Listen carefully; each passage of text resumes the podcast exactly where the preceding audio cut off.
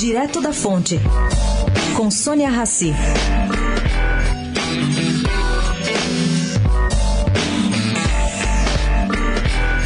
Dona Lu, mulher de Geraldo Alckmin, lança na Livraria Cultura seu primeiro livro, Amor que Transforma. Trata-se de um relato emocionado sobre a morte de seu filho Tomás no dia 2 de abril de 2015. Conta, entre outras, que ao receber um telefonema do governador Geraldo Alckmin em Campos de Jordão, pedindo que ela voltasse para a cidade, ela teve um pressentimento de que algo havia acontecido com seu filho menor.